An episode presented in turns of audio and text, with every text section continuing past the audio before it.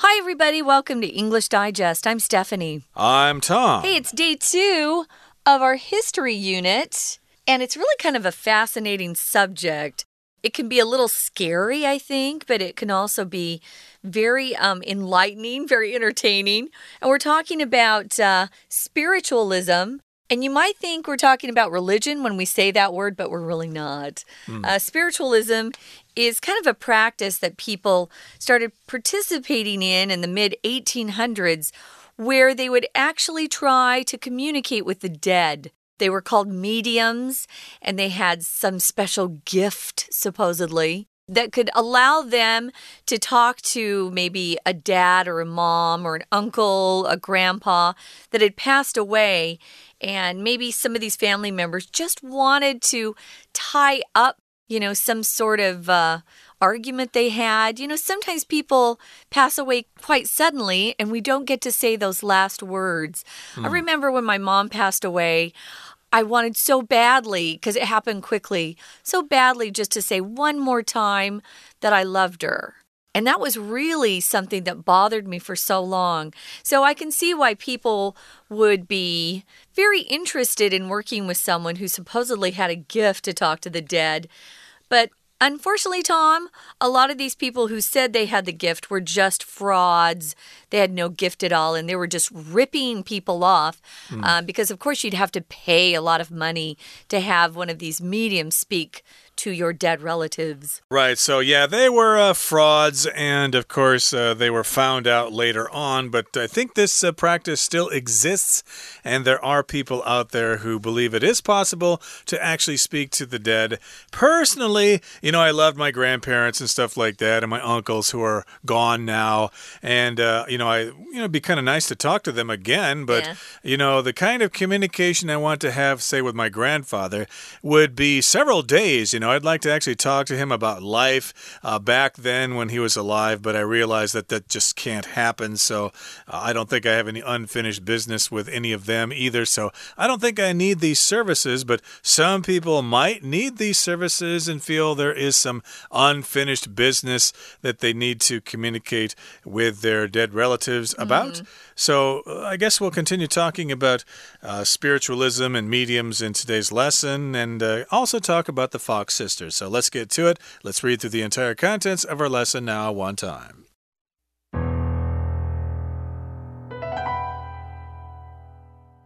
From the time the Fox sisters came on the scene, the spiritualist movement attracted nearly as many skeptics as it did supporters.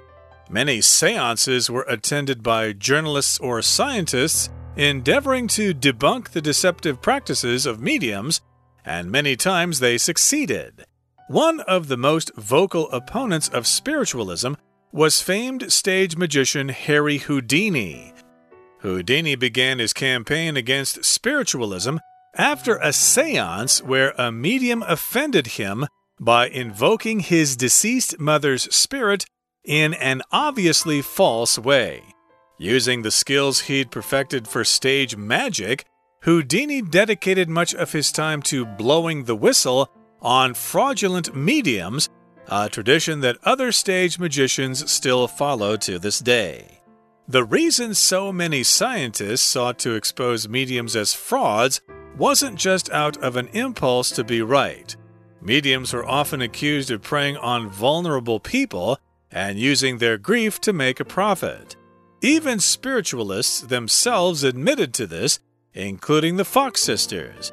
After performing seances for 40 years, the two women responsible for starting the spiritualist craze denounced the movement, disclosing that they'd faked everything. As the 20th century rolled on, spiritualism's status diminished and it no longer enjoyed the popularity it once had. That's not to say the movement is extinct, though. Spiritualist churches and groups still number in the hundreds and can be found around the world. In the UK, spiritualism is counted as the eighth largest religious group. However, despite maintaining its main principle of communication with the afterlife, Modern spiritualism has mostly done away with the illusions and showmanship of earlier practitioners. Most mediums are now simply mental mediums who speak for the deceased without physical displays. With many people still practicing modern spiritualism, it seems that there is still interest in searching for answers from the spirit world.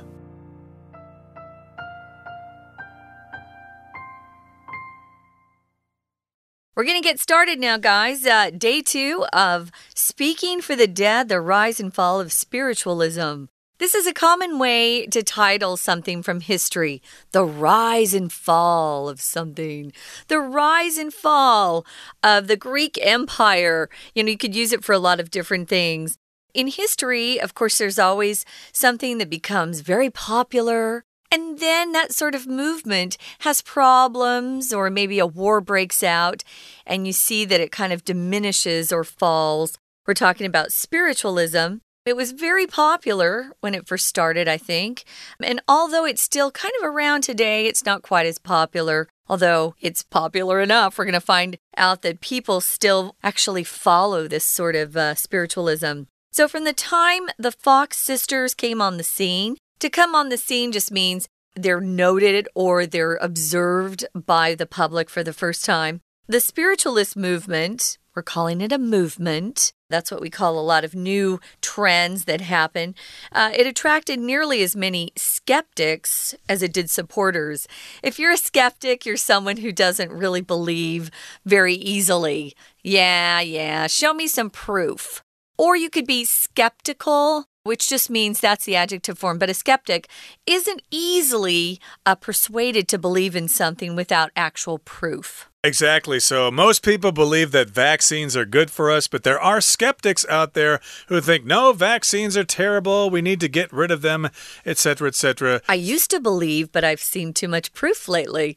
Now I wonder. Yeah. oh, you're an anti-vaxer now. Huh? I am kind of right now, sure. But that's another subject for that another is. day, but uh, basically again a skeptic is somebody who doubts something, especially if it's mainstream knowledge and that most people believe it. So these people come come out and say, hey, prove it to us. Uh, we're not going to believe it until you give us actual proof. So, yes, they had a lot of skeptics as well as supporters.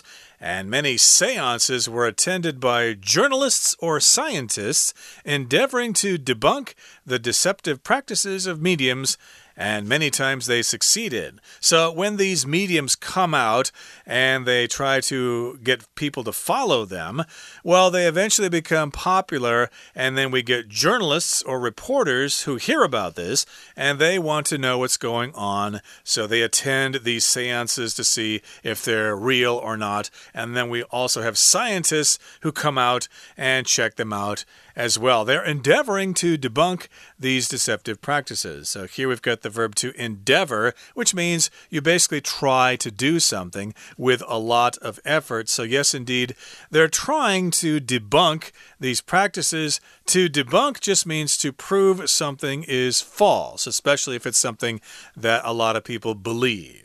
A common way to end a letter or to say goodbye to someone who is moving, perhaps, and you won't see them again, is to say, Oh, good luck with your future endeavors. You know, whatever you try to do in the future, we hope you're successful. You'll often hear that, and this is the verb uh, where it comes from to endeavor just means to try hard to succeed at something. So, good luck in your future endeavors or with your future endeavors.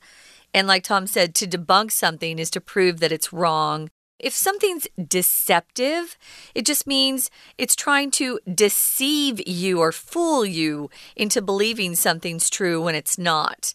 So you can have deceptive practices if perhaps you're selling a brand new type of drug or vitamin and you tell everybody, oh, it's a miracle worker. You're gonna, you know, it'll cure your cancer if you take these pills for a week but they're really not helpful at all. Those are deceptive practices. Deceptive advertising is uh, still allowed, you know, online. You can see a lot of these sorts of ads. So, these practices of mediums, the people who said they could speak to the dead for someone, they were often considered deceptive. They were frauds. They tried to deceive people, fool people into believing that they were really talking to dead relatives. Many times they succeeded, and boy, a lot of those mediums got rich off this. Mm, they did. And I should mention, or we should mention, that something similar to mediums are psychics. Okay, those are people who maybe can read other people's minds or they know something is happening. So it's probably very similar. Mm -hmm. A lot of people claim that they're psychic and that they have a special ability. And then, of course, we have journalists or scientists who come out and try to debunk them and to prove they're wrong. A famous uh, a person who does that is James Randi, who debunks these psychics all the time. But that's more in modern times. We are focusing specifically on mediums who claim that they can communicate with the dead. So, one of the most vocal opponents of spiritualism, or one of the most outspoken skeptics of spiritualism, was. Harry Houdini, he was a famed stage magician. Maybe you've heard about him. He had all these different kinds of magic tricks that he performed, and people really believed that he was magical. Yeah, one of them is pretty famous. It's how he actually died. Is he would chain his himself up in this uh, big glass container filled with water, and he had to get himself out of the chains before he ran out of air because he hmm. would hold his breath. He actually ended up dying trying that particular trick. Houdini began his campaign against spiritualism after a seance where a medium offended him by invoking his deceased mother's spirit in an obviously false way. Yeah, I can see why he would do that. A campaign against something doesn't mean they're running for office, like running to be president um, or prime minister. It just means there are a lot of focused actions for something or against something. So he was trying to debunk spiritualism after he had a bad experience in a seance. And this medium you know, tried to pretend that he was speaking with his dead mother and Houdini was very offended. It bothered him quite a bit, so that he really tried to go after this um, and tried to debunk spiritualism as much as he could. This is probably a good time to take a break, guys. So we're going to listen to our Chinese teacher for a bit and then we'll be back. Hi everyone, my name is Jenny. 今天我们要继续看第十二单元这一篇文章的主题呢，spiritualism。我们这边就要提到了 这个招魂运动很多支持者，那很多人是怀疑论者 （skeptics）。那这句的句构也比较特别，因为他说 spiritualist 这些通灵的人，他们吸引到 skeptics，也吸引到 supporters。那结构上，我们看到这里有 as a dead supporters，为什么会出现一个 did 呢？我们要晓得，这个 did 当然就是一个助动词，它所取代的也就是前面这个动词 attracted。换句话说，as it attracted supporters，换言之，它吸引到 skeptics 这些的人人数，就和它吸引到 supporters 支持论者的人是一样的多的。当然，结构上。稍微注意一下，再往下，下面就说了，有些人呢，像怀疑论者，他们可是努力拼命的要揭穿灵媒诈欺的行为。这里有个动词 endeavor，我们知道 endeavor 当动词就是努力，那这边加了 ing 就是变成它的分词形式，它所指的也就是说科学家啦、记者们，他们努力要揭穿灵媒诈欺行为。也就是 who endeavored to。当然，这个 who endeavored to，我们可以把它简化成为一个分词片语，所以动词的 endeavor 加了 ing，变成了分词的形式。好，我们继续往下面看，下面就说到了这些想揭穿的人，有一个很有名的魔术师，可能你也知道。这个人就是 Houdini。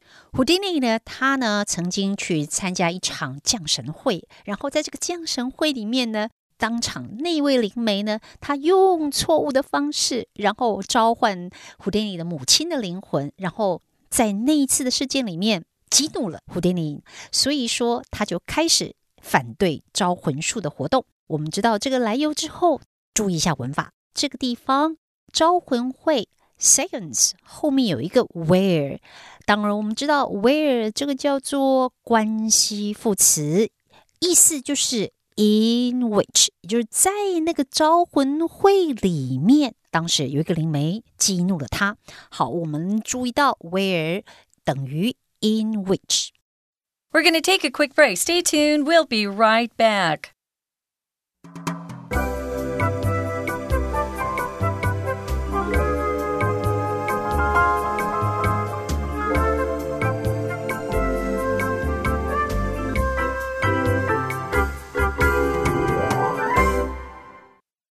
Welcome back. Let's continue talking about speaking for the dead, the rise and fall of spiritualism. Now, we talked about the fact that mediums were becoming more and more popular during the 1800s. And of course, because they were so popular, a lot of journalists and scientists came out and thought, hmm, we're going to see what they're doing. We want, we want to make sure that uh, what they're doing is real or not. So they tried to debunk those deceptive practices.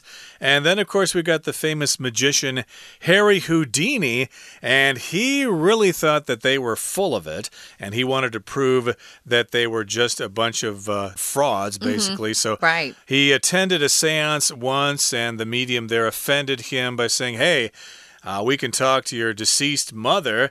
And of course, Houdini thought that can't be her. You're just making this up. And I'm very offended that you would say that you communicated with my dead mother. So, using the skills he'd perfected for stage magic, Houdini dedicated much of his time to blowing the whistle on fraudulent mediums a tradition that other stage magicians still follow to this day. So he was a stage magician. He knew all about deceiving people or performing magic to get them to believe that something was happening when it really wasn't. So he knew all about this. So he thought that he could use his magic skills as a way to expose these mediums as frauds. So I think he was actually quite successful with that. He dedicated much of his time to blowing the whistle.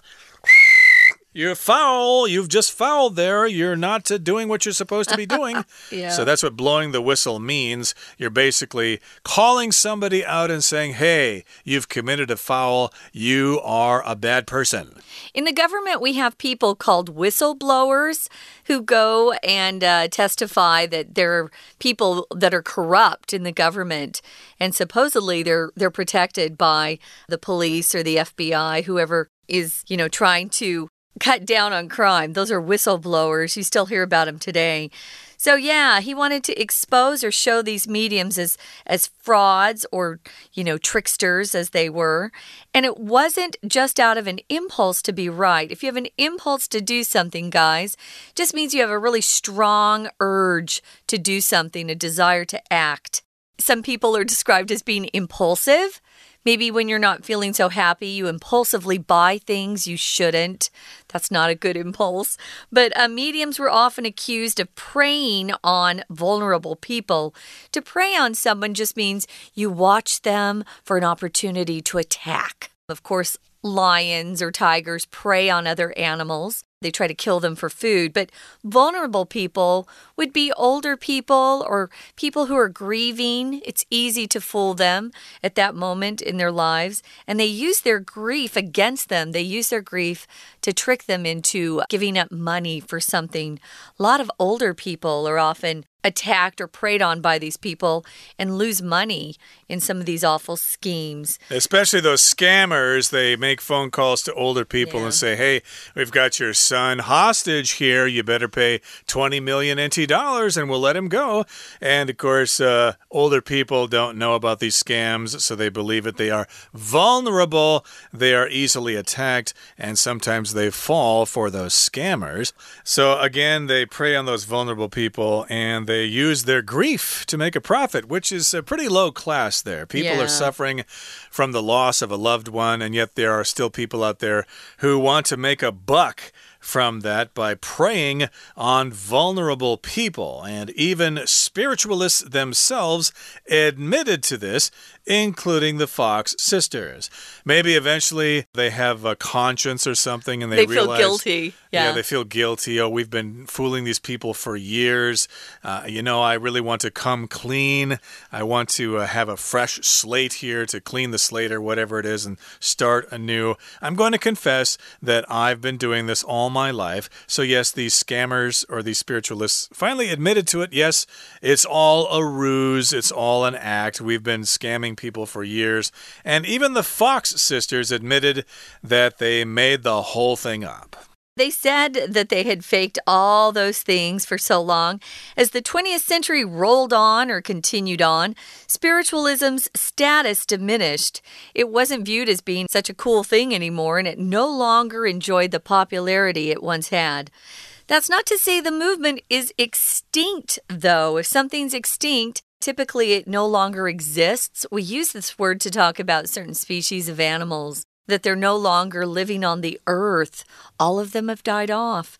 So, this movement is not extinct, though. It's still around.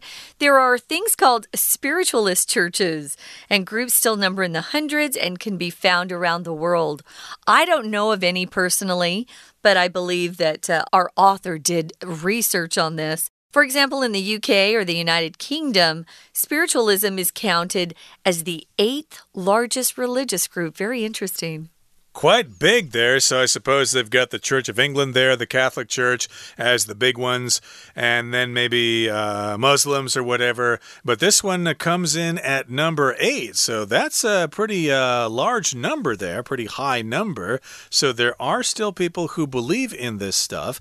And we've got the United Kingdom as an example, but of course, in the US and other countries, I'm sure this movement is very much alive. However, despite maintaining its main principle of communication with the afterlife, modern spiritualism has mostly done away with the illusions and showmanship of earlier practitioners. So this movement has changed over time. Mm -hmm. They still maintain or keep the main principle of communication with the afterlife. In other words, talking to the dead. They still say that they can do that, but they've kind of changed the way they do that. They've done away with the illusions and showmanship of earlier practitioners. So, here to do away with something means you no longer do that, you've gotten rid of it. Right, to do away with. Illusions are when people try to get you to believe you're seeing something that's not really there. If you ever watched, who was that uh, magician, David? David? Copperfield? Yeah, David Copperfield would uh, do these grand illusions during his uh, magic show. Hmm that looked very real. Of course, he was tricking you, and the audience all understood that. We just couldn't figure out how he was doing it. That's an illusion. Or sometimes people have an illusion that they're going to be this famous rock star or famous actress, but they really don't have any talent. That's an illusion. It's never going to happen. Showmanship is uh, a word we use when someone's really convincing on stage, especially. A lot of the circus uh, performers have a lot of showmanship. And this word practitioner is just someone who practices in a particular field. Mm. It doesn't have to be magic or spiritualism, it could be someone who practices chiropractics or is really, you know, into veganism or vegetarianism. They're vegetarian practitioner. I've heard of nurse practitioners as well. True. Who are basically nurses. And most mediums are now simply mental mediums who speak for the deceased without physical displays. So they've gotten rid of all the showmanship and the illusions and stuff like that. They basically just say that they talk to the dead there. And with many people still practicing modern spiritualism, it seems that there is still interest in searching for answers from the spirit world. That much is certain. And this is how they do it in the West there with mediums and things like that. But I'm sure here in Taiwan, uh, this practice is probably alive, and maybe you guys can discuss this amongst yourselves about uh, how the living communicate with the dead and stuff like that. I'd kind of like to uh, know myself how that's done. Not that I want to communicate with anybody who's dead, but I'm just curious about the subject. So hopefully, we've aroused your curiosity as well. So that brings us to the end of our explanation. Here comes our Chinese teacher. 好，我们继续来看，古丁尼其实就花了很多的力气跟时间来揭发这种诈欺灵媒的事件。我们知道，在英文里面，blowing the whistle，吹哨子。其实我们说一个吹哨者，也就是要提醒大家说有些。错误或是为难， 像这边 blowing the whistle，意思就是它是用来揭发别人，他要让大家知道这些人根本就是在骗你的。我们再往下，下面一段呢，其实灵媒真的用他们的方式来剥削弱势团体。注意到了，这些灵媒被控剥削人，be accused of，注意到喽，这个 accused of。的 of 介系词，所以后面会加动名词。而这边有一个片语 preying on，意思呢就是伤害，就是欺骗。他们呢根本就是对于这些弱势团体的人，把他们当作是诈骗的对象。我们前面提到 the Fox Sisters，他们真的就是如此，他们自己都承认了。那我们再往下读，下面就说到了。当然，灵媒这些事情所造成的这样子，大家疯狂在想通灵这件事，这种运动并不是消失了。其实，在今天世界各地还是有。以英国来说，spiritualism 还被当作是第八大的宗教团体呢。谈到这里，我们注意一个动词 number。我们说到。全世界哦，其实还有好几百个这种通灵教堂跟团体。Number 当动词来用，就是表示数字可达多少。那我们继续来往下面读，下面就说到了，其实，在现代的招魂术里面，大概都不会去想要把它当做表演一样，跟早期的这种通灵的表演性质不同。现在的灵媒啊，大概都是属于哪一种的呢？Mental mediums 是属于那种心理的灵媒。这个心理的灵媒，意思就是说，他们可以 speak for the deceased，意思就是说，帮那些已过世的人讲话，替他们传达他们的讯息。这个片语 the deceased，想想看，我们标题里面说到 the dead，其实这是一样的用法。我们把 the 再加上一个形容词，就表示所有具有这个特质的全部的复数的群体，像 the dead、the deceased 都是指过世的人、已亡者。好喽，我们今天的讲解就到这边，谢谢大家聆听，我们下次见。That's it for our history unit here. It's been kind of fun to find out a little bit more about spiritualism in the past and some interesting people in the history of the world who practice this particular spiritualism. Whether it's still ongoing today, which we found out it is. We hope you learned some good words and phrases in particular. Thanks for joining us, guys. We hope you'll come back soon for English Digest.